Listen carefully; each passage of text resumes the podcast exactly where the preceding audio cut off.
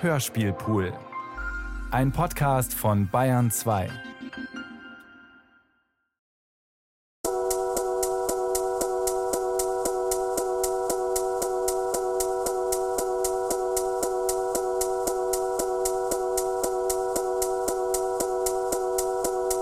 Mariam. Kein Nachruf für euch. Hörspiel von Dietmar Dart. Du schneidest dem Vogel die Flügel falsch ab. Schneidest dem Vogel die Flügel falsch ab. Du schneidest dem Vogel die Flügel falsch ab.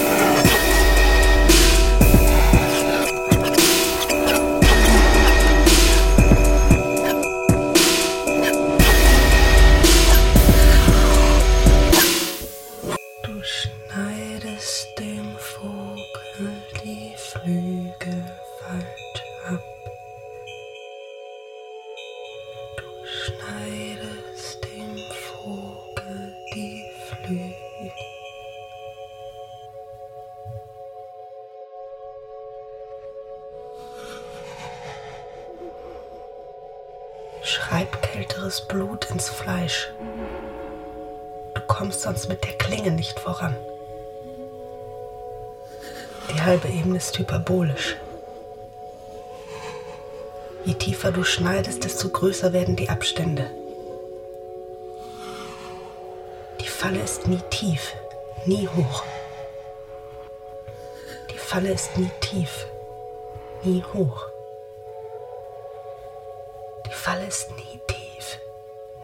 Nie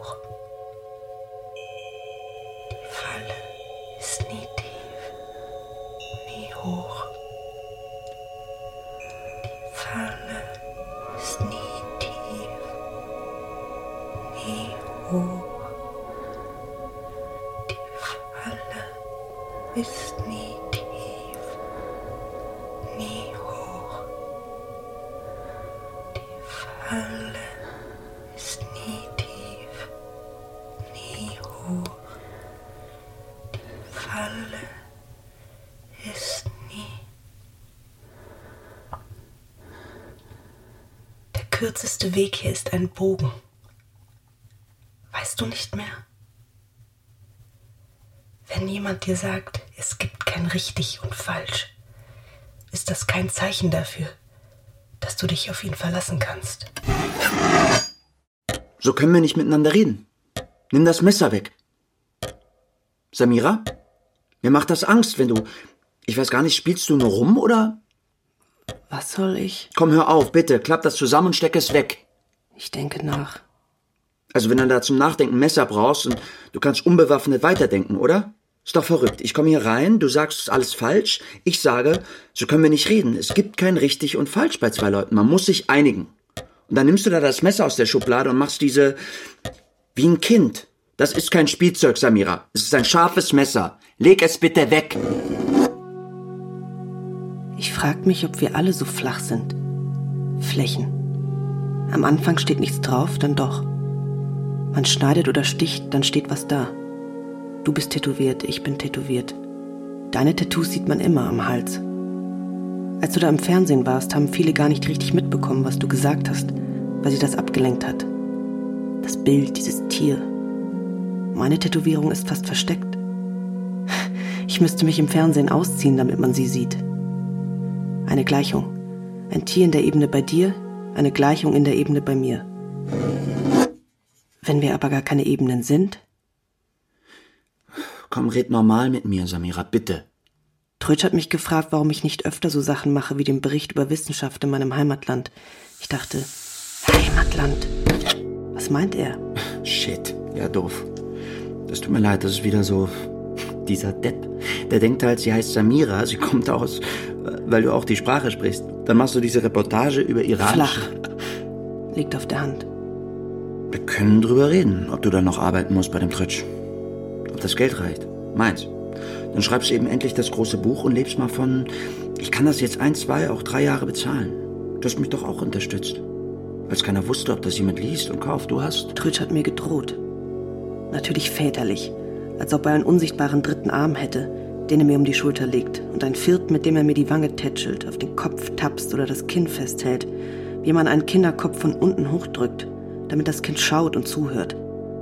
Der hat mir gedroht, dass er mich entlassen muss. Arbeitsverweigerung, sagt er. Du bitte, hör mal, das ist schrecklich, wie du da, dass du mich gar nicht anschaust, wenn wir reden. Ich traue mich gar nicht näher ran. So, ich würde dich jetzt gern umarmen. Ja? Aber wenn du das Messer... Samira, hast du mich noch gern? Hast du mich überhaupt noch lieb? Das ist Erpressung und schwer zu beantworten.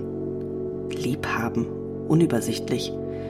Ich denke nicht immer an dich, wenn du weg bist, falls du das meinst. Ich denke aber dauernd an Ich denke aber dauernd an diese Frau, die nicht mehr lebt, die nur 40 Jahre alt geworden ist und der ich nie begegnet Ich bin. könnte mit ihr reden, aber Ich könnte mit ihr reden, will, dass ich aber sie will, dass ich erstmal sie anerkenne, dass sie tot ist. Trötsch wollte, dass ich den Nachruf für die Zeitung schreibe. Jetzt will Silke, dass ich den Nachruf als Buch schreibe, für Silkes Verlag. Da kann das neben deinen Büchern erscheinen. willst du den Willst Nachruf du den auch? Nachruf auch?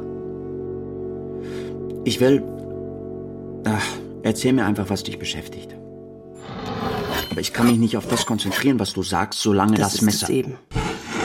Vor dem Messer habt ihr Angst und viel gefährlichere Sachen überseht ihr. Wenn der Vogel keine Flügel mehr Vogel hat, keine Flügel mehr hat, ist er schon fast ist er schon fast Mensch. Mensch. Jetzt muss er nur noch flach werden, Jetzt muss er nur noch flach werden, damit er zwischen die Ausreden passt, für die sich die damit Leute er zwischen halten. die Ausreden passt, für die sich die Leute halten. Der Weg aus der Falle führt mitten durch. Der Weg aus der Falle führt mitten durch. Du kannst ihn glätten, Du kannst ihn du kannst glätten, ihn quetschen, du kannst ihn du quetschen, kannst ihn dehnen. du kannst ihn dehnen und Stauchen. Du kennst, Du kennst alle kürzesten Linien, alle geodätischen, Alle geodätischen. wie auf dem Ring. In der Ebene wie auf dem Ring. Wie schnell du verstanden hast, was die Gleichung Wie schnell sagt, du verstanden hast, was die Gleichung Greg sagt, McShane 1991 die dein Kollege Greg McShane hat. Über die 1991 Summen von gefunden Längen hat. einzelner, einfacher, Über die Summen von Längen geschlossener einzelner, Ringlinien. einfacher, kürzester geschlossener Ringlinien. Wenn du die Augen schließt, siehst du die die Augen Oberfläche schließt, der Grenzen. Siehst du die Da Oberfläche der flattert Grenzen. alles. Da flattert alles. Da flattert Flügellos. alles. Flügellos. Da flattert alles. Da flattert alles.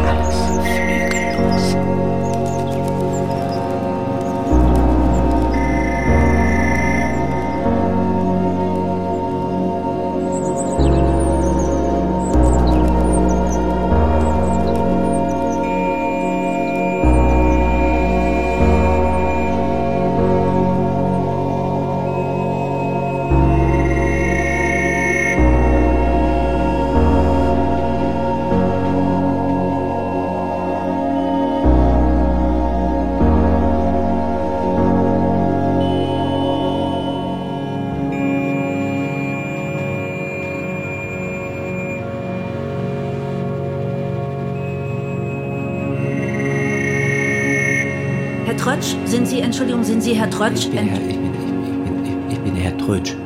oh, äh, entschuldigen Sie, Herr Trötsch, dass ich so dreist einfach bei Ihnen. Nein, nein, oh, komm, komm, kommen Sie ruhig rein. Wa- Was kann ich... Ich bin. Ich heiße Silke Witt.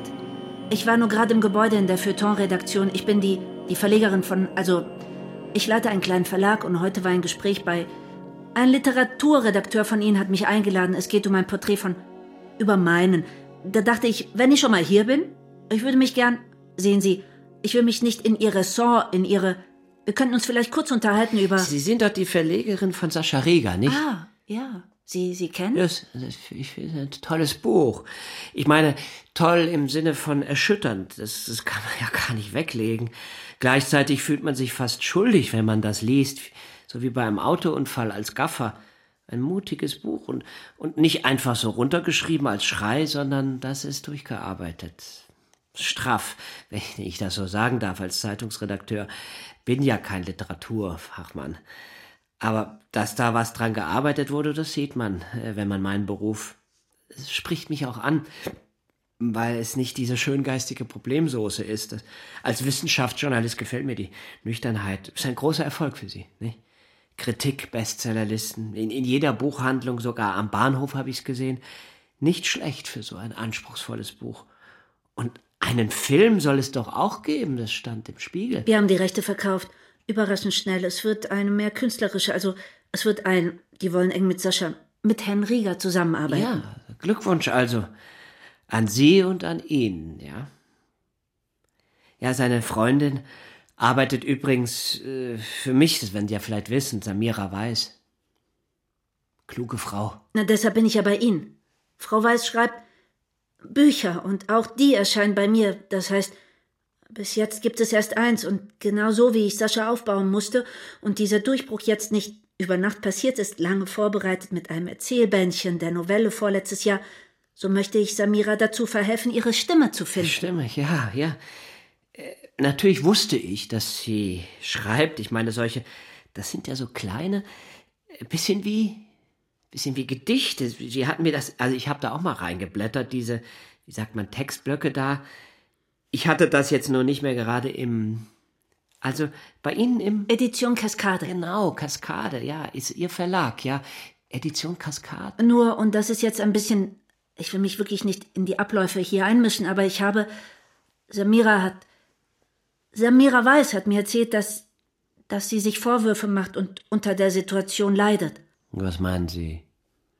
Welche Situation? Es gibt, wie soll ich mich ausdrücken, sie hat gewisse Schwierigkeiten manchmal bei bestimmten Themen mit der Schnelligkeit und, ja, man muss wohl vielleicht auch sagen, mit der Distanz und der, sie kann nicht bei allen Themen und Anlässen journalistisch adäquat reagieren, mit denen sie von ihm. Ach so, verstehe, ja, na gut. Sie meinen den Nachruf? Das ist aber eine ältere Geschichte schon. Das haben wir geklärt. Nicht ganz, oder? Es gab doch einen zweiten Fall dann und. Aber, ja. Also, da müssen wir dann doch aufpassen, Frau, liebe Frau Witte. Das ist jetzt, ich will nicht sagen Betriebsgeheimnis, aber wenn Sie so aus Fürsorge das Gespräch suchen, ich weiß nicht, wie Ihnen Samira das geschildert hat. Für mich hat das nicht die Dramatik, die Sie da sehen. Wir sind eine Zeitung, wir sind auch ein Online-Angebot und wir, wenn eine berühmte Person stirbt, die in so einen Beritt fällt, sagen wir im Feuilleton, kann das ein Dirigent sein, wo Sie jetzt gerade waren im vierten Stock, oder auch mal ein Verleger, Verzeihung, und, und eine Architektin oder was weiß ich, dann schreibt das jemand auf. Einen Nachruf. Und oft bei den berühmtesten Leuten, die schon etwas älter sind, die vielleicht mit einem Bein im Grab stehen, salopp gesagt, da haben wir so einen, das heißt bei uns Giftsatz. Da sind dann schon mal Nachrufe oder zumindest eine Art Grundvorrat an Informationen und vielleicht Bewertungen und so. Und wenn dann der Todesfall eintritt, wird es ergänzt. Ah ja, aber im Fall von dieser Miriam. Mariam. Mariam Mirzakani. Ja, ja, ja. Mariam Mirzakani, ja. Da haben wir dann diese Mathematikerin. Da rechnet niemand, wenn sie erst 40 Jahre alt ist, da rechnet niemand mit dem Tod. Aber das ist ein so interessanter Mensch. Die erste Frau, die diesen Preis, diesen Fields-Preis, das ist ja wieder Nobelpreis für Mathematik, also die erste Frau, die das gekriegt hat. Und auf einmal ist sie tot. Und in diesem Fall, ich wusste ja, Samira hatte schon mal einen Artikel über die geschrieben. Sehr schön, mit Infografik, 150 Zeilen. Also, wie die das gemacht hat. Das ganze Mathematische. Ich habe ja nur auch mal Physik studiert. Sehen Sie, wenn ich gewusst hätte, du wirst Wissenschaftsredakteur bei der... Hm, nur also zu meiner Zeit waren diese Überschneidungen, dass es sich wirklich nach allen Richtungen gegenseitig ergänzt, das, das war da noch nicht so, dass man aus der Physik raus plötzlich ein Problem der reinen Mathematik löst und umgekehrt und dass also eben nicht die Fachidiotie zunimmt, sondern im Gegenteil, es redet alles so miteinander. Es ist toll. Nun ja, dann der Tod. Da sollte die Frau Weiß also wieder schreiben. Sie wollte zunächst auch schreiben, aber da wurde es. Gut, wir haben ihr. Sie hat mittags angefangen und fertig sein müssen wir hier um kurz nach fünf, 17 Uhr. Aber es wurde, es, es wurde vier. Gut, das gibt's mal, das gab's auch bei Samira mal, da gehe ich hin, sie sagt gleich, jetzt nicht, und um Viertel vor fünf oder zehn vor fünf gehe ich nochmal hin, da wimmelt sie mich schon so ganz aggressiv ab. Schwierig, sagt sie, jetzt noch nicht, sagt sie, da sage ich, doch, jetzt aber, doch, und wenn es schwierig ist, Mädel, mach es halt einfacher, es muss doch kein Seminar sein, es ist, es ist für Dumme, es ist für die Allgemeinheit. Da scheucht sie mich weg. Und kaum sitze ich aber an meinem Bildschirm und bin hier wirklich so am Nägel kauen, weil ich jetzt entscheiden muss, blasen wir es ab, dass die Kollegen noch was anderes auf den Platz stellen können. Und ich denke aber, nein, das ist ein Thema, das werden alle anderen haben und bei uns könnte es sogar besonders kompetent sein. Da steht sie neben mir und sagt, Herr Trötsch, das ist unmöglich. Wie? Da sage ich, wieso unmöglich? Das gibt's doch gar nicht. Da hätte ich es ja, das war jetzt vielleicht nicht besonders sensibel, aber da hätte ich es ja selber machen können aus Wikipedia oder was. Das geht ja nun nicht. Das macht man nicht drei Minuten vor der absoluten Deadline. Ich fürchte, ich sehe das etwas anders. Man kann alles so oder so sehen, geht immer, aber die Fakten hier sind klar. Sie hat einen Job und wenn sie den nicht macht, ich habe ihr es damals durchgehen lassen, Juli 2017. Gut, was habe ich davon? Sie hat es wieder gemacht im September im selben Jahr, als dieser Russe in Amerika gestorben ist, 51 Jahre alt, noch so ein Genie, auch Fields-Medaillenträger. Schön. Aber diesmal hat sie gleich gesagt, sie kann das nicht. Es geht ihr zu nah oder was weiß ich. Aber unter uns, Frau Witte, Frau Witt, so kann ich ja nicht arbeiten wenn alle immer gleich alles so persönlich nehmen. Das ist keine Frage der Auffassung, ob Sie das anders sehen. Die Fakten. Aber so wie Sie es darstellen, es könnte ja wohl zusätzliche Fakten geben, die man nicht kennt. In diesem Fall stimmt es erstens nicht, dass Sie, wie Sie sagen, es haben durchgehen lassen. Bei Mariam Mirzakhani meine ich. Sie haben Samira vor ihren Kollegen gedemütigt. Sie haben gesagt, Samira soll Ihnen zeigen, was sie geschrieben hat, ob sie überhaupt was geschrieben hat. Sie wollen die Dateien sehen, die hat sie Ihnen dann geöffnet. Nicht nur eine Datei, mehrere. Und dann haben Sie gesagt, druck das aus, ich kann das jetzt nicht lesen, ich lese das zu Hause. Für Samira muss das gewesen sein wie, wie wenn man sich am Arbeitsplatz vor den anderen ausziehen muss, während man nach Drogen abgetastet wird. Ein Spürhund schnüffelt an einem und jemand betatscht ja, einen am ganzen Körper. Was wollen Sie denn? Was sind denn das für Geschichten? Wenn ich als Chef wissen will, ob eine Arbeitsverweigerung total ist oder nur teilweise, ob wenigstens versucht wurde, die Arbeit... Nein, Darf ich bitte ausreden? Das ist der zweite Faktor. Das ist das zweite Faktum, das in Ihrer Darstellung fehlt. Dass es eben mehrere Dateien waren, weil sie nämlich an einem Buch saß. Einem lyrisch-epiphanischen Text über Mathematik und Leben und Vorbilder. Einer ganz bedeutenden Arbeit, bei der ich Sie begleite. Und da stand eben Frau Mirzakhani, die Sie nie getroffen hat, von der sie nur das Werk kennt. Ganz im Mittelpunkt. Und jetzt dieser Todesfall. Das war symbolisch psychologisch für Samira ein solcher Schlag. Da hat sie. Da beschlagnahmen sie das Buch. Dazu haben sie überhaupt gar kein Recht. Das ist. Sie können nicht jede Mitarbeiterin und jeden Mitarbeiter einfach durchsuchen, als oh, ob bitte, sie... was, was interessiert mich doch nicht, was hier eine Redakteurin für Bücher schreibt in ihrer Freizeit. Schauen Sie, das soll ja alles sein, aber wenn man mir hier kommt mit symbolisch und psychologisch und so Flausen, da muss ich jetzt wirklich sagen, wenn jemand monatlich Geld bekommt, verstehen Sie Gehalt, wo Leute die Miete und das Essen bezahlen. Flausen? Das ist das für Sie? So urteilen Sie auf der Basis Ihrer sogenannten Fakten über die Existenz einer Person, die für Sie arbeitet, für die Sie auch eine Sorgfaltspflicht haben. Eine Person und deren geistige Existenz. Oh, machen Sie sich doch nicht so wichtig hier mit Ihrer lyrisch-epiphanischen. Gut, gut, schön. Man kann mit ihnen nicht reden. Ich bin hier ohne Vorurteil reingegangen. Ich wollte mir ein Bild machen und leider ist dieses Bild nun so ausgefallen, dass ich sagen muss, man muss Samira helfen, dass sie hier rauskommt. Sascha hat mir das schon erzählt, dass er ihr anbieten will, jetzt, wo das Filmgeld kommt, dass sie hier aufhört und sich ganz ihrem Schreiben Machen widmet. Sie sich doch nicht lächerlich. Frau Kaskade, oder wie sie heißt.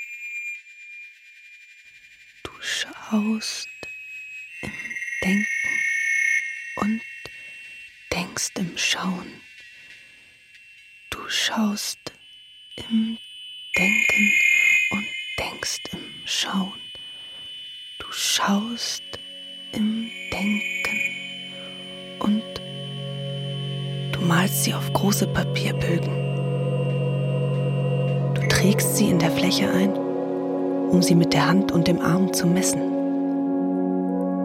Du zeichnest hyperbolische Formen und quasi konforme Abbildungen. Deine Arbeit führt in der Fläche Versuche durch, Bilder zu finden für Teichmüllerräume. Du drehst den Ring entlang einer einfachen Schleife mit einer parabolischen Transformation. Du schneidest ein Loch hinein.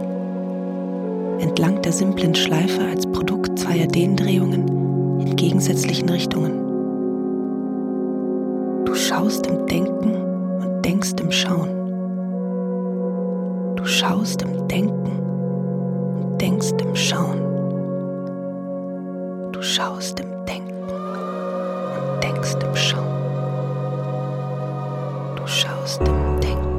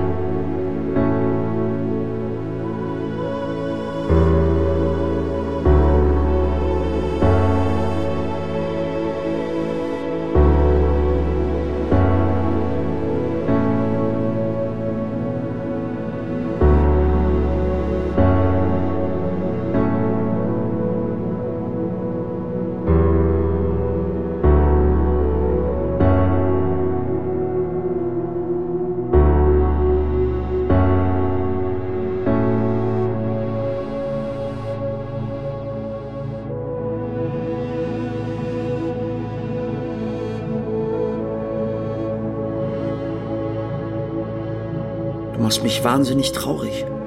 Samira, ist dir das klar? Du redest nicht mit mir, du monologisierst nur, wie in einem Theaterstück. Solange du das Messer festhältst, dringe ich nicht zu dir durch. Ich kenne das von daheim. Mein Vater, der hat uns in die Garage getrieben und mit dem Werkzeug wie mit Folter Ich habe das Buch gelesen, lass mal. Mensch, was ist nur mit dir los? Das ist kein Buch, das war mein Leben. Ich habe aus der Scheiße ein Buch gemacht. Ich habe das besiegt, aber Ich will nichts besiegen. Ich kann so nicht denken. Leg das Messer jetzt hin, dann sind wir auf Augenhöhe. Sonst denke ich dauernd, dass du dir gleich... Ich weiß, wie schlimm es gerade ist. Wir können darüber reden, aber nur, wenn du das weglegst. Das ist kein Spiel. Stimmt. Wenn es ein Spiel wäre, müsste es Regeln haben. Regeln sind schwer zu machen. Man weiß zum Beispiel nie, wie viele man braucht, bevor man spielt. Euklid dachte, er bräuchte fünf. Aber die fünfte brauchte er gar nicht, das Hemd bloß. Das hält den Gedanken nur zwanghaft in der Ebene fest. Zwang. Zwanghaft. Ich verstehe kein Wort. Samira, schau mal. Nein, siehst du, Sascha, ich schau mal lieber nicht. Es wird viel zu viel geschaut. Es heißt dauernd anschaulich. Wenn man im Schauen denken würde und im Denken schauen, das wäre okay. Der Trötsch hat mich gelobt, meine Artikel wären immer so anschaulich. Und Silke sagt, die Chance, wenn ich es persönlicher schreibe, wenn ich über meine Gefühle schreibe, die ich habe, wenn ich mich mit Mariam Misachani auseinandersetze, das wäre dann auch anschaulicher als die Mathematik selbst. Anschaulich, wieso? Reicht es nicht, dass es wahr ist? Samira, bitte. Euklid, der hatte seine fünf Regeln auch aus seiner Anschauung. Das war der Fehler. Samira, das Messer, ernsthaft. Gut, verhandeln wir. Waffenstillstand. Hier liegt es. Kannst du es zusammenklappen? Äh, Du klappst es zusammen und gibst es mir, dann. Falsch. Verhandeln, nicht kapitulieren. Siehst du, so schnell habe ich es wieder in der Hand. Samira, wirklich. Auf dem Tisch, in der Hand, auf dem Tisch, wieder in der Hand. Alles klar? Okay, okay. Bitte auf dem Tisch. Auf dem Tisch. Bestens. Wo war ich? Euklid. Alte Geometrie am Anfang. Fünf Regeln. Damit sollte es gehen, dachte er. Erstens, zwischen zwei Punkten kann man immer eine Strecke langziehen. Zweitens, jede zusammenhängende Strecke kann man in beide Richtungen beliebig verlängern. Und wenn du das unendlich lang machst, hast du eine Gerade. Drittens, wenn du einen Punkt hast und einen Abstand zu einem anderen Punkt, kannst du immer einen Kreis ziehen. Der eine Punkt ist dann der Mittelpunkt. Viertens, alle rechten Winkel sind gleich. Und fünftens, da wird es dann haarig, wenn du eine Strecke, einen Abschnitt der Geraden nimmst und zwei andere schneidest und wenn dann die Winkel, die innen auf derselben Seite entstehen, zusammen kleiner sind als zwei rechte Winkel, dann würden sich die zwei geraden Strecken bei Verlängerung ins Unendliche da treffen. Auf der Seite mit den Winkeln, die kleiner sind als zwei rechte, beziehungsweise, na, Okay, äh, okay. Nein, Nein, eben nicht okay. Jahrhunderte voll harter Arbeit. Mehr Jahrtausende. Sie wollten es beweisen. Sie wollten diese fünfte Regel aus den anderen vier ableiten. Oder nein, sie wollten. Es ging alles nicht, Sascha. Es hing in der Luft. Es war nicht geerdet in. Und dann der Umsturz. Es nicht so sein muss. Euklid sagt mit seiner fünften Regel im Grunde, durch einen Punkt außerhalb der Geraden läuft genau eine zweite Gerade, die zu dieser ersten parallel ist. Aber man kann es anders bauen. Man kann erstens eine Geometrie bauen, bei der durch einen Punkt außerhalb der ersten Geraden überhaupt keine Parallele zu ihr verläuft. Dann hat man die Geometrie auf der Kugel, auf der Erde zum Beispiel, auf dem Boden der Tatsachen, hier. Oder man baut zweitens eine Geometrie, bei der zu jeder Geraden durch jeden Punkt, der nicht auf ihr liegt, mehr als eine Parallele läuft. Mindestens zwei, bis hin zu unendlich viele. Da haben wir dann die hyperbolische Geometrie, den Sattel, die Welt, in der die Summe der Winkel eines Dreiecks. Jetzt, Moment, jetzt weiß ich, wovon du redest. Das dieses, diese hyperbolische Geometrie, das ist das, was sie gemacht hat, oder? Äh, äh, also deine, diese, diese Mariam Mirsachani, das, das Buch, das ist die Sache, die du schreibst, weswegen du den Ärger hast mit Rötsch. Nein, das ist nicht das, was sie gemacht hat. Das ist bloß das Sprungbrett, von dem sie gesprungen ist. Okay, ich meine, willst du, willst du mir erklären, warum sie, warum dich das so beschäftigt? Genau das will ich nicht. Aber ihr wollt alle, dass ich das will. Ihr wollt alle diesen Nachruf. Jemand denkt, jemand stirbt, jemand sagt ein frommes Sprüchlein drüber. Ihr wollt den Tod. Und dass ich ihn bestätige. Aber eher bringe ich alle um, als dass ich euch mit einem Nachruf bestätige, dass das tot ist. Dieses Denken, es ist nicht tot. Samira, du hast, wieso nimmst du das jetzt wieder? Lass das doch liegen. Bleib da stehen. Lass das mit der Tür. Bleib da. Sonst werfe ich das nach dir. Bist du jetzt ganz verrückt geworden? Bleib stehen. Rühr dich nicht. Hör zu. Ich weiß, das bist du nicht gewohnt. Aber hör mir zu. Versuch's mal. Dein Bruder hat dir davon erzählt, dass es kurze Formen für lange Gedanken gibt. Zum Beispiel ein Kürzel für die Summe aller Zahlen zwischen 1 und 100. Wie viele kürzeste Wege? Du wolltest das sofort wissen. Da hat sich das geändert, dass du eigentlich kein Interesse hattest an Mathematik, sondern schreiben wolltest, Geschichten. Du hattest vorher alles gelesen, was dir in die Hände fiel. Jedes Märchen, Romane, Erzählungen. Jetzt stellte sich raus, was du eigentlich lesen wolltest, waren Gedanken an der Grenze zur Falle. Nicht deine eigenen, nicht die von anderen. Nur die Gedanken, die sich die Sachen selber machen würden, wenn sie könnten. Kürzeste Wege. Du wolltest wissen, wenn eine hyperbolische Struktur so und so lang ist, wie viele kürzeste einfachste Linien auf ihr gibt es, die geschlossen sind und einander nicht schneiden, von den überschaubaren bis zu den unendlichen. Du hast ihre Zahl bestimmt, ohne sie zu zählen, mit einer Gleichung. Das war der Anfang. Dann kamen die Modulräume, die Teichmüllerräume, die unanschaulichen Widerlegungen der Falle. Schönheit.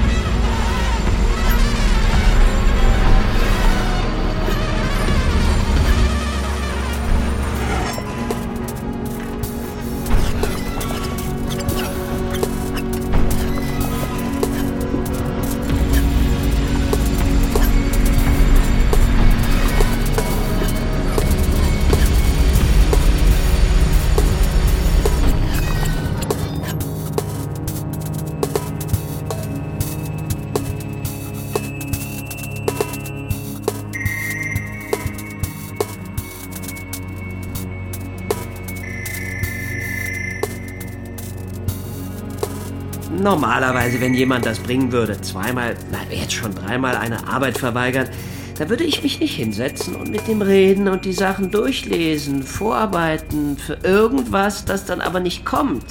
Kein Artikel. Darum geht es. Dass ich das drucken kann oder online stellen, am besten hinter die Bezahlschranke und vielleicht macht der Mensch dann auch noch ein kleines Video. Sie machen das ja sehr schön. Das wird viel geklickt, dieses Ding über den Mann da den Japaner, der diesen Beweis bewiesen hat, und dann kann es keiner überprüfen. Das haben sie toll erklärt. Das ist der Punkt. Sie sind gut in dem, was sie da machen. Eine von meinen besten. Sonst, sonst würde ich doch gar nicht lang fackeln. Da gibt es eine Abmahnung aus und wem es hier nicht passt, der kann gehen. Aber bei Ihnen nehme ich mir Zeit. Ich suche das Gespräch. Ich weiß das zu schätzen, Herr Trötsch. Sie haben ein Problem mit diesen Nachrufen. Dadurch kriege ich ein Problem mit Ihnen. Das Blöde ist, ich sehe Ihr Problem nicht. Ich. Ähm, es ist, als ob es zwei Samira Weiß gibt. Ja? Die eine hat diesen tollen Text geschrieben, damals. Richtiger Augenöffner über die Wissenschaft in ihrem Heimatland. Das war mir alles gar nicht klar, wie sehr dort das Trauma noch nachwirkt, dieser Krieg zwischen Iran und Irak dass das für die praktisch ihr erster Weltkrieg war. Acht Jahre lang und gerade erst 30 Jahre her. Also es hörte auf, als sie geboren wurden. Und davon ist das alles noch geprägt, dieser Trotz auch, dass die eben fortschrittlich sein wollen. Und, und aus diesem Land kommt eben auch ihre Mariam da dass Iran heute 20 mal so viele wissenschaftliche Arbeiten produziert wie 1979, als die Revolution stattfand. Also, dass das eigentlich eine fortschrittliche Sache doch auch war, wo wir hier immer denken, die Schiiten, der Islam, das ist alles Mittelalter. Und wie sich dann jetzt die Wissenschaftler da abmühen mussten wegen Sanktionen. Und dieses Nebeneinander von uralter Kultur und Zukunftstechnologie, dass sie ihr erstes Synchrotron da in der Nähe der alten Perserhauptstadt bauen, diesen Teilchenbeschleuniger. Und das Interview mit dem Mann vom Dschihad Edanish Gahi. Also, wenn wir hier was mit Dschihad hören, denken wir Massenmörder, Selbstmordbombe, Charlie Hebdo. Aber das heißt auch was mit Wissenschaft so. Das, das war ein ganz vernünftiger Mann. Da haben sie ein Coup fürs Blatt gelandet zum Atomvertrag mit den Amis, dass das jetzt für die iranische Wissenschaft eine Riesenchance ist, aus der Isolation zu kommen. Ganz ehrlich. Das war unser bester Artikel 2015. Das hat uns geschmückt. Da hatte ich gar keine Schwierigkeiten, dass das auf die Seite 1 der Zeitung kommt. Und, und Sie wissen, wie selten wir das schaffen mit einem Wissenschaftsthema. Und das ist eben die eine Samira Weiß. Und dann lese ich diese, ich weiß gar nicht, wie ich das nennen soll, diese Aufzeichnungen über Miriam, Mariam, dann ist das was, da wird die geduzt und dann geht alles durcheinander. Irgendwie mit Freiheit ist nicht dies, sondern Freiheit ist das und also ich bin vielleicht einfach zu blöd dafür, aber da frage ich mich, wer ist das? Was macht die bei mir? Was für eine Vorstellung von Texten ist das, wenn das alles nur noch wie ein Selbstgespräch? Dabei ist das doch so ein super Stoff. Die erste Frau, die diesen Preis kriegt, das ist doch auch wieder so ein fortschrittliches Thema. Das liegt Ihnen doch. Nicht Heimatland. Hä? Wie? Sie haben gesagt Heimatland. Es ist nicht mein Heimatland. Meine Mutter ist in Deutschland geboren, mein Vater sowieso. Mein Großvater mütterlicherseits, der stammt aus Shiraz in der Provinz Fars. Der ist 1957 hierher gekommen als Physiker nach Frankfurt. Iran ist nicht mein Heimatland. Hessen ist mein Heimatland. So, ja, ja. Na sicher. Aber Sie verstehen, was ich meine. Nicht Ihr Heimatland, klar, klar. Aber ist ja eigentlich egal andererseits, oder?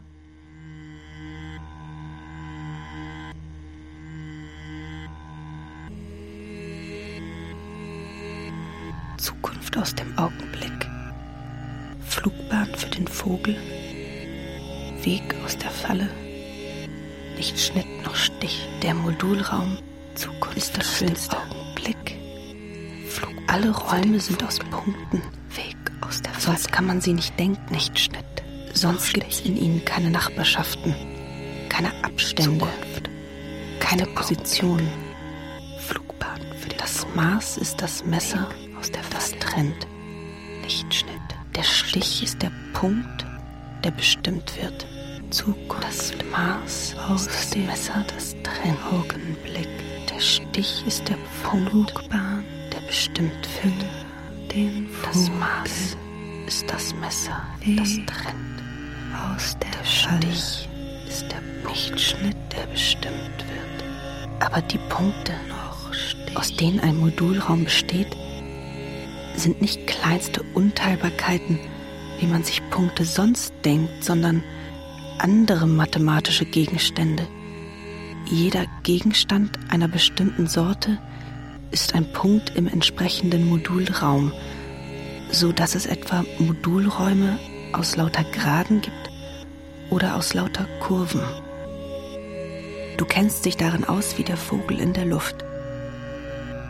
Es ging bei dir los mit Flächen, die im Kleinen aufgebaut sind wie die komplexen Zahlen. Fenster in einen Modulraum. Durch diese Fenster bist du in eine andere Gegend geklettert, die Oswald Teichmüller geöffnet hatte. Ein Teichmüllerraum ist aus Mengen gewoben, nein, besser aus Klassen von Äquivalenzen kompakter Riemannscher Flächen. Du wolltest wissen, was passiert, wenn man den Teichmüllerraum belastet, strapaziert, wenn die kürzesten Linien entlang der Gegenden in diesem Teichmüllerraum ins Rutschen, ins Taumeln, ins Fließen geraten. Was du gefunden hast, kam dir bekannt vor. Das war wie in der Wärmetheorie, wie bei dynamischen Systemen in der Natur. Da gibt's Mittel und Wege, den Zustand des belasteten Systems vorherzusagen. Aus einer Momentaufnahme. Zukunft aus dem Augenblick. Den Vogel, Weg aus der Falle, nicht Schnitt noch Stich.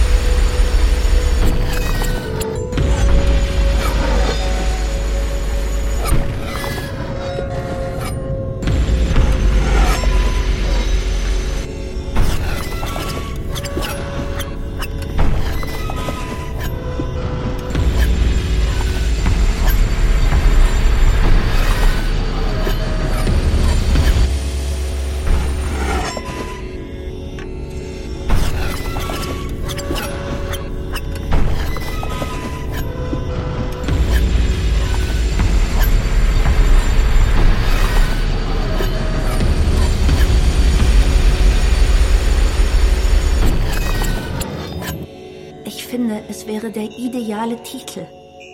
Keine Schnörkel, keine Erklärung, nur Samira Weiß.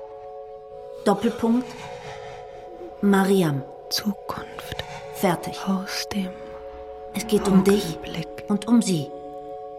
Um die Flugbahn Identifikation. für Fast eine Art platonische Aus Liebesbeziehung. der Falle Also platonisch im Sinne eines Ideals. Welt der Formen. Mathematik. Wo dann diese Räume für euch zu Orten der Begegnung werden. Von ihr mathematisch erkundet, von dir dann sprachlich, dichterisch. Ich meine, es ist ja diese reizende Prosa drin, die das Mathematische paraphrasiert, aber eigentlich geht es ja nicht darum. Es könnte auch eine, eine Künstlerin sein, nicht? Ein Vorbild, eine, also Identifikation. Du gewinnst Kraft für deinen Alltag durch diese Zwiesprache mit ihr im Medium ihrer Arbeit. Es ist eine Haltung, die dich geistig aufrichtet in diesem Alltag, in dieser journalistischen Arbeit, wo du immer nur reagierst und referierst, wie so eine Aufbereitungsanlage. Also erstens, dagegen- Identifikation, nein. Ich halte mich nicht für Mariam Mirzakhani und ich halte sie nicht für mich. Deshalb die Sache mit der zweiten Person, die Anrede. Das Verhältnis ist eine Gegenüberstellung. Ich spreche zu ihr, weil sie zu mir spricht. Aber da sie nie zu mir gesprochen hat, sondern zur Menschheit, ist es kein Dialog. Und die, die Melancholie im Text kommt daher, dass der Text weiß, dass sie nicht antworten wird, weil sie tot ist. Aber nicht nur deshalb. Eher, weil es in diesem Raum der Ideen keinen persönlichen Dialog gibt. Darum geht es. Sehr schön. Und was? Nein, bitte warte noch. Das nächste ist, du sagst Mathematik als Haltung und die Mathematiker dann als die Verkörperung dieser Haltung. Sowas wie in einer schlechten und stumpfen und dummen Welt verkörpern diese Leute das Geistige. Aber so sehe ich das gar nicht. Überhaupt nicht. Ich versuche was ganz anderes zu sagen, nämlich, dass das nicht einfach zusammenfällt. Das mathematisch Schöne und Richtige einerseits mit dem menschlich Richtigen andererseits. Das steht orthogonal zueinander. In einer besseren Welt könnte es vielleicht identisch sein oder äquivalent oder näher aneinander. Aber in unserer Wirklichkeit kann der tollste Mathematiker ein furchtbares Arschloch sein. Nimm nur Oswald Teichmüller, der die Teichmüller-Räume gefunden hat. Der war ein richtiger Nazi. Also nicht, wie man das heute immer sagt, für irgendwelche Rassisten, sondern wirklich ein Nationalsozialist. Schon 31 als Student in die NSDAP eingetreten. Nach der Machtergreifung dann Aktionen gegen Juden an der Uni. 43 an der Ostfront gefallen. Und im Springer Wissenschaftsverlag, denen fällt nichts Schlaueres ein, als zu schreiben, immerhin hat er keine antisemitischen Sachen in seine Arbeiten geschrieben. So niedrig hängt da manche die Latte. Solange er bloß nicht noch zwischen zwei Beweisgänge Juden raus ins Manuskript schmiert. Aber sein Werk ist eben wirklich bedeutend und wegweisend. Das ganze menschliche Spektrum gibt es da. Aber in ihrer Arbeit haben sie, da ist für diese Leute ein Zugang zur größten geistigen Reinheit und Präzision, wo ich dann wirklich sagen würde, das sind für mich Werte an sich. Verstehe. Noch besser. Werte. Also ein Mehrwert von deinem Text, dass man das ahnen kann. Diese menschliche Vielschichtigkeit. Dass man das aufs eigene Leben beziehen kann. Auch wenn man nichts von der Mathematik versteht. Es ist ja klar. Sie bedeutet dir so viel, dass du. Du lässt dir diese Gleichung tätowieren. Das ist doch ein Zeichen Auch für. da wäre ich lieber vorsichtig. Aufs eigene Leben. Ich könnte das ja machen. Bildhaft. Wenn ich zum Beispiel das nehmen würde, wie sie da bei der Buchmesse Sascha für diesen Fernsehbeitrag auf so einen kleinen Wagen gesetzt und durch den Gang gezogen haben. Vor ihm die Kamera, dass es dann in der fertigen Sendung so aussah, als ob er fixiert und starr wäre und die Messe sich dann an ihm vorbei bewegt. Das könnte man dann drauf beziehen, wie Mariam Misachani dieses Billardproblem behandelt hat. Es gab so ein altes Rätsel in der Mathematik. Eine Billardkugel saust zwischen den Banden auf einem Billardtisch hin und her. Nehmen wir an, ohne Reibungsverluste, also nach Newton für immer. Bewegung ohne Ende. Die Frage ist dann, wird so eine Kugel, wenn sie von irgendwoher angestoßen ist, immer irgendwann wieder da ankommen, wo sie losgestoßen wurde? Statt es aber so zu rechnen, wie es alle immer gemacht haben, hat Mariam Messachani stattdessen die Kugel als unbewegt angenommen und die Spiegelungen des Tisches um die Kugel untersucht. Und damit hat sie es gelöst.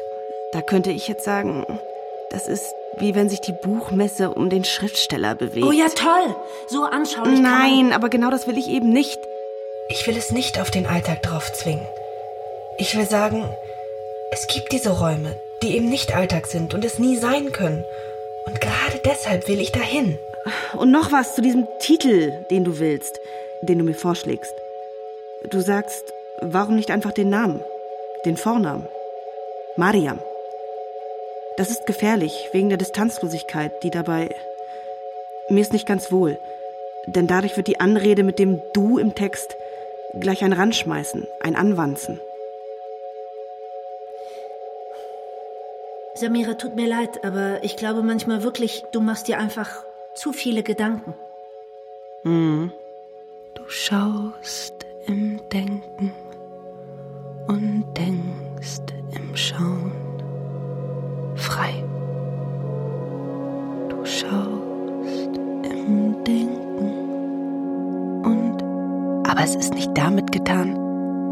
Maß der Freiheit zu kennen und den Punkt zu bestimmen, an dem du sie für dich beanspruchst. Es ist nicht getan mit dem Schnitt und dem Stich. Das Messer reicht nicht als Werkzeug. Freiheit, ist nicht der Akt, die Ebene zu verlassen, in die du, deinen in die du deinen Namen Namen geschrieben hast, der festhält. der dich da festhält. Freiheit ist, einen anderen Raum zu betreten, der dich ruft, wenn er sagt, dass er deinen Namen noch gar nicht kennt. Freiheit ist von der Falle aus nicht erkennbar. Schlimmer, Freiheit ist von der Falle aus nicht einmal denkbar.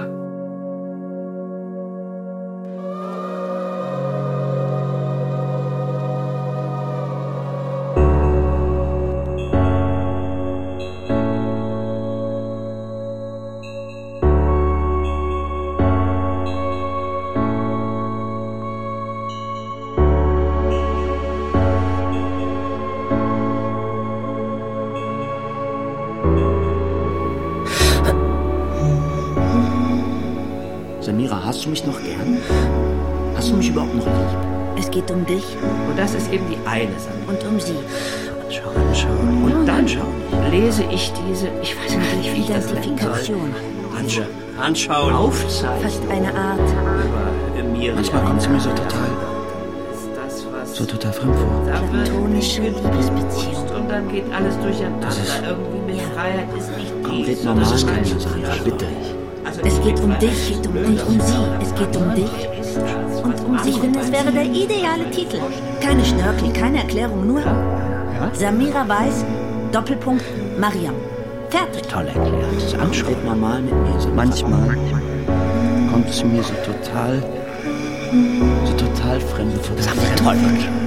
Hast du mich Das ist überhaupt der noch gern? Samira, hast du mich noch gern? Hast du mich überhaupt noch? Was sie da macht. Anschauen. Es geht um dich, geht um dich und um Samira helfen, dass sie hier rauskommt. Identifikation, Identifikation, fast eine Art, eine Art platonische Liebesbeziehung. Platonische Liebesbeziehung. ja, eine platonische Liebesbeziehung. Toll erklärt. Das Anschauen. schneidest dem Vogel die Flügel fallen.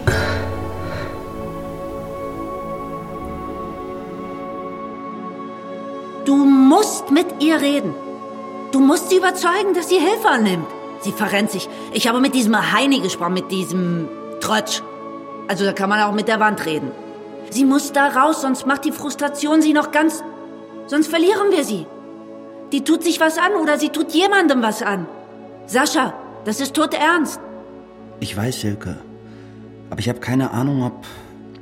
wie ich sie, ob ich sie besser erreiche als du. Ich meine, ich kann dir doch auch nicht mehr sagen als. Schmeiß hin. Kündige bei dem Idioten und lebe für dein Schreiben. Selbst wenn du vielleicht noch nicht gleich von deinem Schreiben leben kannst. Aber ich hab leicht reden. Ich bin erfolgreich. Stimmt, aber womit? Damit, dass du schonungslos dein Inneres, du hast über deine Familie geschrieben, über die Gewalt, die Schläge, den Irrsinn, die Psychiatrie. Das hat so viele Menschen berührt und du kannst über Erfahrungen reden, bei denen die meisten Menschen verstummen und du kannst es so eindringlich. Du kannst es wirklich vermitteln, wie das alles ist. Wenn überhaupt jemand Samira erreicht, dann bist das doch du. Aber das ist es eben, Silke. Ich weiß nicht, ob es bei Samira wirklich um sowas geht. Um Gefühle. Ich frage mich, ob sie überhaupt solche Gefühle hat, wie wir sie ihr unterstellen, weil wir sie haben. Diese Art Frustration, weil wir uns immer irgendwie nicht verwirklichen können. Vielleicht will sie was, das wir gar nicht kennen und das mit unserem Gefühlshaushalt gar nicht vergleichbar ist. Manchmal kommt sie mir so total, so total fremd vor. Das ist ganz, hm, keine Ahnung. Was glaubst du denn, was das ist, was sie will? Die Metrik schweigt. Die Metrik. Das Verfahren spricht nicht, das nötig ist, Abstände zu erkennen, zu messen, zu wissen. Die Freiheit hat Bedingungen, aber sie redet nicht davon. Sie will nicht reden. Sie sieht nicht, was ihr das bringen soll.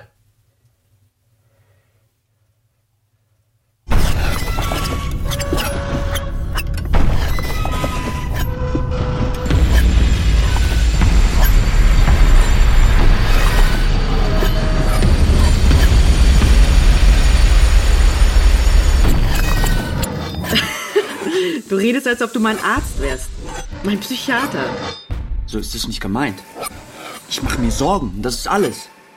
Und du zerstreust diese Sorgen nicht gerade, wenn du mit diesem Messer da rumspielst oder was immer das ist, was du da machst. Du machst mich vor allem traurig damit.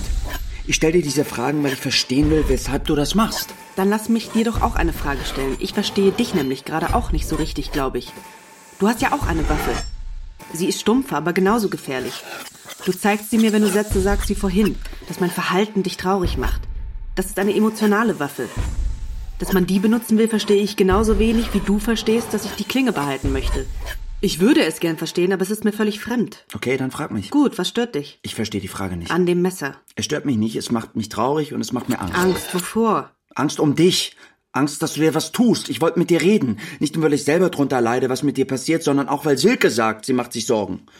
Sie fürchtet, dass du irgendwann nicht mehr erreichbar bist. Dass wir dich verlieren. Und wenn ich das Messer sehe, Nicht dann... verlieren. Das heißt, noch habt ihr mich? Inwiefern habt ihr mich? Diese Frage jetzt wieder haben, verlieren, haben, diese unterschwellige, als ob wir, du, du klingst so feindselig. Schau, wir wollen dir helfen. Silke und ich. Wenn du dich verletzt, Vielleicht habe ich das Messer nicht zu dem Zweck, mich zu verletzen. Wozu sonst? Könnte doch sein, um mich zu verteidigen. Gegen wen? Willst du mich abstechen? Oder mir die Gurgel durchschneiden? Was ist Notwehr? Wie, was? Warum ist dein Buch so ein Erfolg? Weil du von Gewalt schreibst, die du erlebt hast und weil du das klar sagst. Schlagen, schneiden, stechen und dann du, schreiben. Spuren und Grenzen, Sascha. Blaue Flecken und Narben und Schrift auf Papier, auf dem Bildschirm. Aber so ist der Raum nicht, in dem ich schreibe. Es gibt keine Körper oder Flächen zu markieren. Es ist eine krumme Gegend. Jede Spur verschwindet hinter der Krümmung, ist wie weggedrückt von einem Horizont, der in der Mitte enger ist als am Rand. Was ist, wenn man das einfach nicht hören und sehen will, was ich zu sagen habe? Ist das Gewalt? Wenn ich über Mariam Missachanis Arbeit reden will, sagt man mir, ja, interessiert uns, aber eben nicht die Arbeit, sondern die erste Frau, die mit der Fields-Medaille ausgezeichnet wurde, die Iranerin. So geht es die ganze Zeit. Ich darf nicht sagen, was ich will, sondern mir wird ein Heimatland zugewiesen, wo ich noch nie war. Mir wird ein anekdotischer Zugang zu einer Arbeit befohlen, die in Wirklichkeit nicht aus Anekdoten besteht. Mir wird ein Angebot gemacht, zu Hause zu schreiben für eine Verlegerin, die mir einen Titel empfiehlt, der schön persönlich und anschaulich ist und die abstrakte Sache einfach ausblendet, um die es mir geht. Was kann ich dagegen machen? Ich muss mich ständig widersetzen, aber schön konstruktiv, weil es ja alles Angebote von euch sind. Akte der Fürsorge und der Solidarität und der Liebe. Also steuere ich ein bisschen dagegen. Sie sagt, es soll Mariam heißen. Da sage ich für den Kompromiss, gut. Aber mit dem Untertitel, kein Nachruf für euch. Und das ist einfach wahnsinnig anstrengend.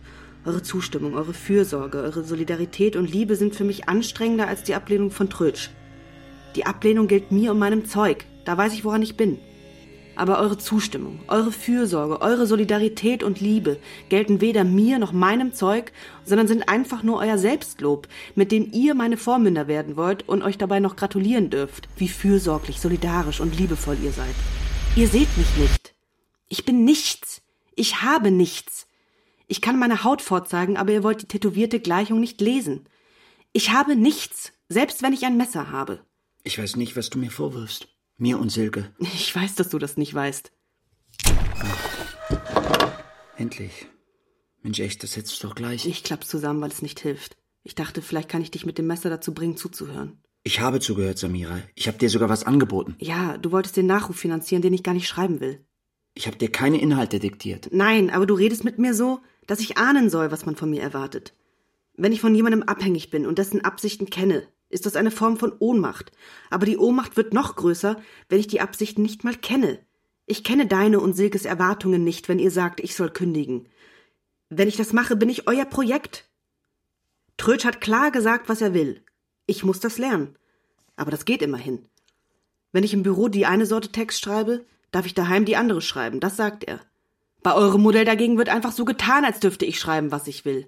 Aber ihr weicht immer aus, wenn ich euch zu erklären versuche, dass ich die Anschaulichkeit, die Anekdoten, die Rührgeschichten und Schreckgeschichten nicht will, die euch interessieren. Trötsch erwartet keine Dankbarkeit. Trötsch bietet ein Geschäft an. Silke will dein Buch wirklich machen. Sie will ein Buch machen, ja. Aber schon ihr Titelvorschlag sagt, dass sie ein Buch machen will, das ich nicht will. Und wenn ich darauf hinweise, sagt sie, wieso? Verstehe ich nicht. Wir wollen doch dasselbe. Wenn jemand deine Ideen ignoriert, ist das schlimmer, als wenn jemand deinen Ideen widerspricht. Ich finde furchtbar, wie du denkst. Das ist es fast. Wie fast? Die Wahrheit ist dem Satz sehr ähnlich, den du gesagt hast. Du findest nicht furchtbar, wie ich denke. Du findest furchtbar, dass ich denke. Die Falle lockt den Vogel nicht in die Höhe, nicht in die Tiefe. Die Falle lockt den Vogel nicht in die Höhe, nicht in die Tiefe. Die Falle lockt den Vogel nicht in die Höhe, nicht in die Tiefe.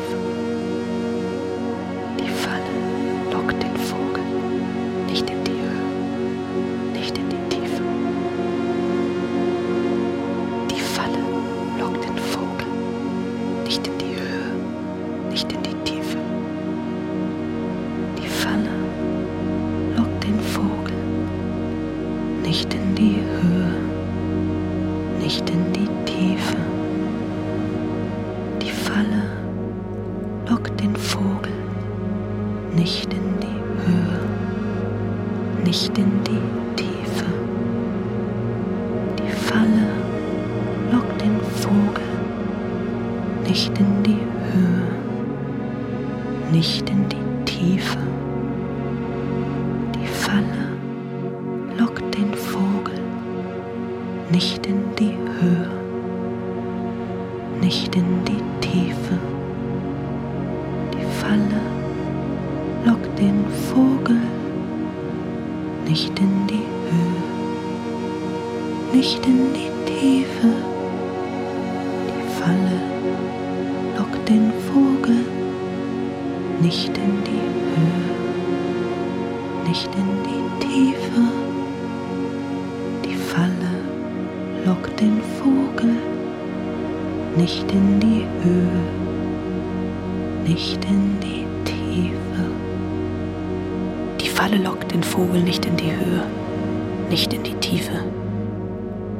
Falle ist anschaulich genug fürs einzelne Auge.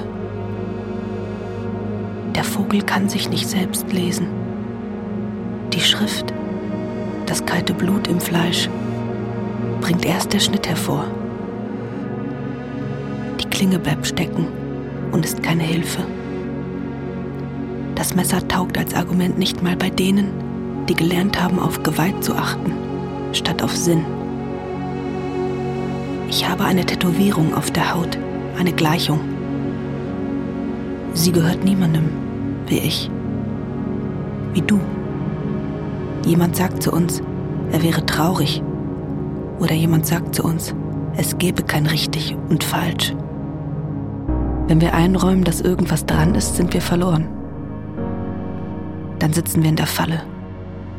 Die Falle ist eine Art zu reden und zu denken und zu leben. Die Falle ist überall. Die Falle ist flach. Die Falle ist überall. Die Falle ist flach. Die Falle ist überall. Die Falle ist flach. Die Falle ist überall. Die Falle ist flach. Die Falle ist überall. Die Falle ist flach.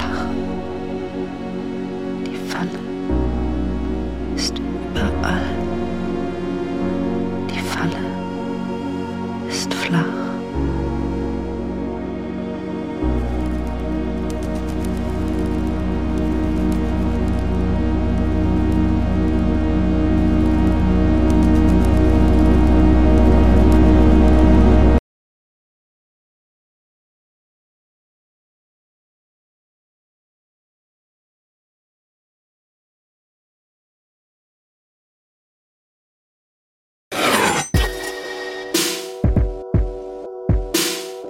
Mariam. Kein Nachruf für euch. Hörspiel von Dietmar Dart. Mit Sophia Kennedy, Marina Galitsch, Paul Behren und Jens Harzer. Musik Sophia Kennedy. Ton und Technik Gerd Ulrich Toggensee, Angelika Körber und Kai Poppe. Regieassistenz Lisa Krumme. Regie Henry Hüster. Eine Produktion des Bayerischen Rundfunks mit dem Norddeutschen Rundfunk 2019. Redaktion Christine Grimm.